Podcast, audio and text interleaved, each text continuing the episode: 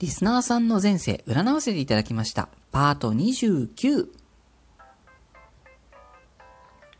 私、占い師のティモがお送りしております、スースセイジャンクション、リスナーさん参加型企画、あなたの前世占います、ご回答の回、パート29でございます。いつもお世話になっております。このラジオの第39回でエントリーをいただいた順番に過去世を占わせていただいております。順番に見させていただいておりますので、ご紹介までしばらくお待ちくださいませ。私の予想を超えてたくさんの方にエントリーをいただいておりまして、現在15名様ほどお持ちです。ありがとうございます。頑張ります。また、ここまで見させていただいた方々から続々とアンサーメッセージ、差し入れ改めギフト、アンサートーク、アンサーツイートなどなどいただいてしまいまして、本当にとっても嬉しいです。楽しんでいただけたようで何よりです。ありがとうございました。さて、このトークでお届けいたしますのは、ラジオネーム、あきつさんです。えー今世に最も近い過去世を占いました。いただいたコメントがですね、チャエさん、チャイリンさんですかね、ソランさんの Facebook で拝見し、応募させていただきました。びっくりマークとのこと。ありがとうございます。頑張ります。ご紹介ありがとうございました。それでは早速参りましょう。秋津さんの今世に最も近い過去世ですね。さてさて、占いの形を拝見する前に、ちょっとすみません。これ最も近い過去世を占ったはずなんですけれども、もしかしたら最も影響の強い過去世が出ちゃったかもしれなくって、あの内容的にはどっちでも通用する内容だと思いますので、両方のイメージで聞いていただけたら嬉しいです。はい。さて、年代がですね、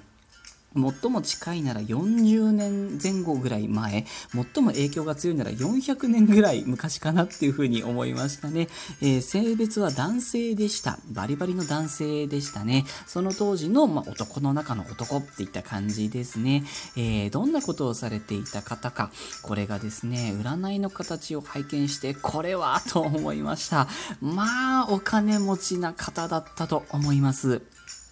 なんでしょう、大富豪というよりは、ずっとコンスタントにお金を回し続けた方だったのかなと思いましたね。えー場所がですね、アルゼンチン、南米のさらに南の方ですよね。チリかアルゼンチンで、特にアルゼンチンのイメージが強いなという感じだったんですね。で、お仕事の中身なんですけれども、アルゼンチンの歴史なんかを調べてみて、ふっと思いました。ワイン作りに携わってた方ではなかろうかと思いましたね。もうすごくお金持ちだという形になっておりまして、もこれが過去世ではなくって、今の人生のね、どんな人かっていう占いだったらもうぜひお近づきになりたいななんて 思いましたね。はい、えーこの過去世の方なんですけれども、おそらくなんですけれどね、お仕事一直線、いわゆる仕事人間みたいな方だったのかなと思います思いました。ご家庭の方がもうほとんど置き去りだったように思いますね。もうあんまりお家にそもそも帰ってないみたいな。うーん。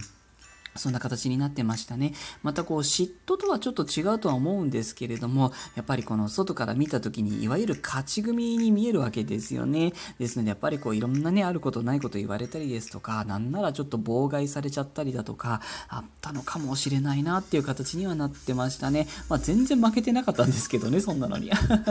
はい。で、きっとこうお仕事が成功してしまったのが良くも悪くもっっていった感じだったんだと思います。休みどころというか、やめどころというか、もう途切れさすのが怖いって感じですよね。ちょっと見失っちゃったのかなというところで、もう最後までずっとお仕事と一連卓勝、こうマラソンとしても走り切ったのかなっていう感じになってましたね。さて、今回の人生に影響があるとしたら、まさにここで、まあ良くも悪くもパートナーシップを経験したいんじゃないかなっていう形になってましたね。言ってしまえば、あー愛されるよりも愛したい、マジで、みたいな感じですかね。これ元ネタわかりますよね。大丈夫ですよね。はい。まあね、愛する人に愛されたいというね、もう人類史上の命題なんじゃないかなと思いましたね。うん、ここがテーマなのかなというふうに思いました。なんでしょうね。ただその結婚という形態にあんまりとらわれていないような、そんな形でもありまして、まあそれはそれでいいのかなというふうにも思いました。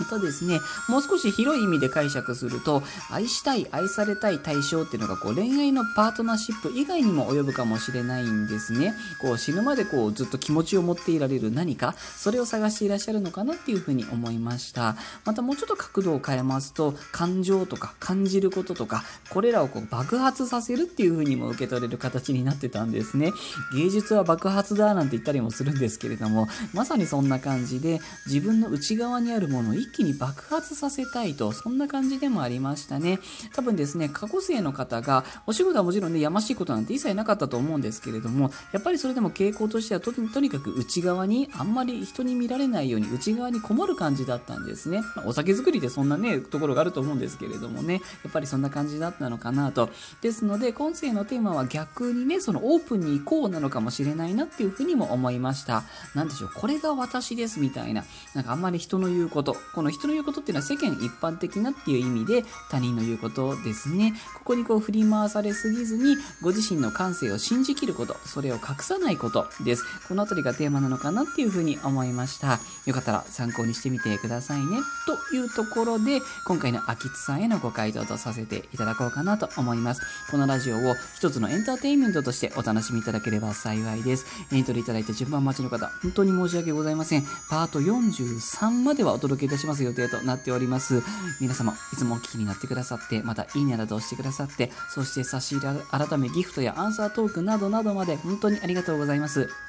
答え合わせをいただけるのはとても勉強になりますし、また嬉しいです。楽しんでいただけて何よりです。ありがとうございます。また更新いたしますので、ぜひ遊びにいらしてくださいませ。それでは今日はこの辺りで失礼いたします。